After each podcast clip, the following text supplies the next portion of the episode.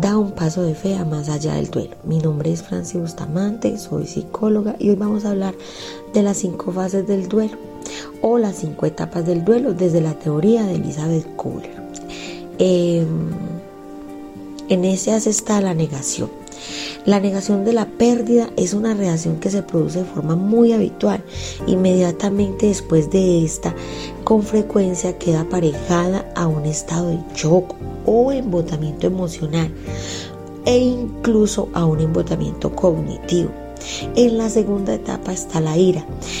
El fin de la negación va asociado a sentimientos de frustración y de impotencia con respecto a la propia capacidad de modificar las consecuencias de la pérdida.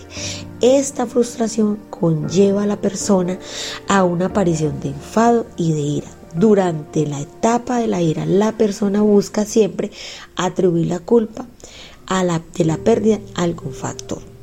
En la tercera etapa está la negociación. En la fase de la negociación, la persona guarda la esperanza de que nada cambie y de que puede influir de algún modo en la situación. Ejemplo típico son los pacientes a quienes se les diagnostica una enfermedad terminal e intentan explorar opciones de tratamiento a pesar de saber que no existe cura posible, o quienes creen que podrán volver con su pareja si empiezan a comportarse de otra manera. Ya habíamos hablado que en las etapas del duelo no solamente es una persona que pierde un ser querido, sino que también pierde un trabajo, pierde una ruptura personal, eh, amorosa, pierde un objeto de valor, eh, una quiebra empresarial. Hay muchas maneras de experimentar un duelo.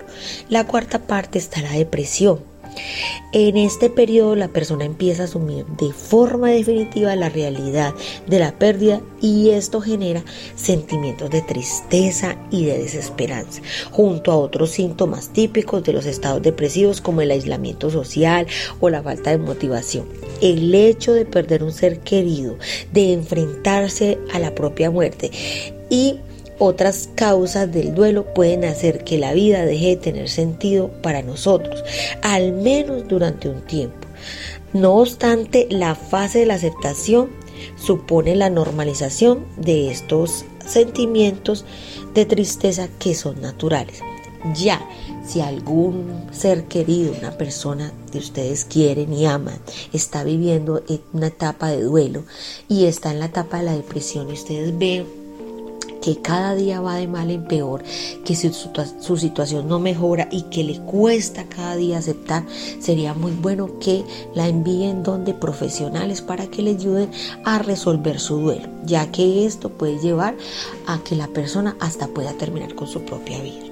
En la etapa de la aceptación, después de la base de la negación, la ira, la negociación y la depresión, llega la aceptación de la pérdida y la llegada de un estado de calma asociado con la comprensión de la muerte y que otras pérdidas son fenómenos naturales de la vida humana o en el caso de los cristianos son eh, es la voluntad de Dios.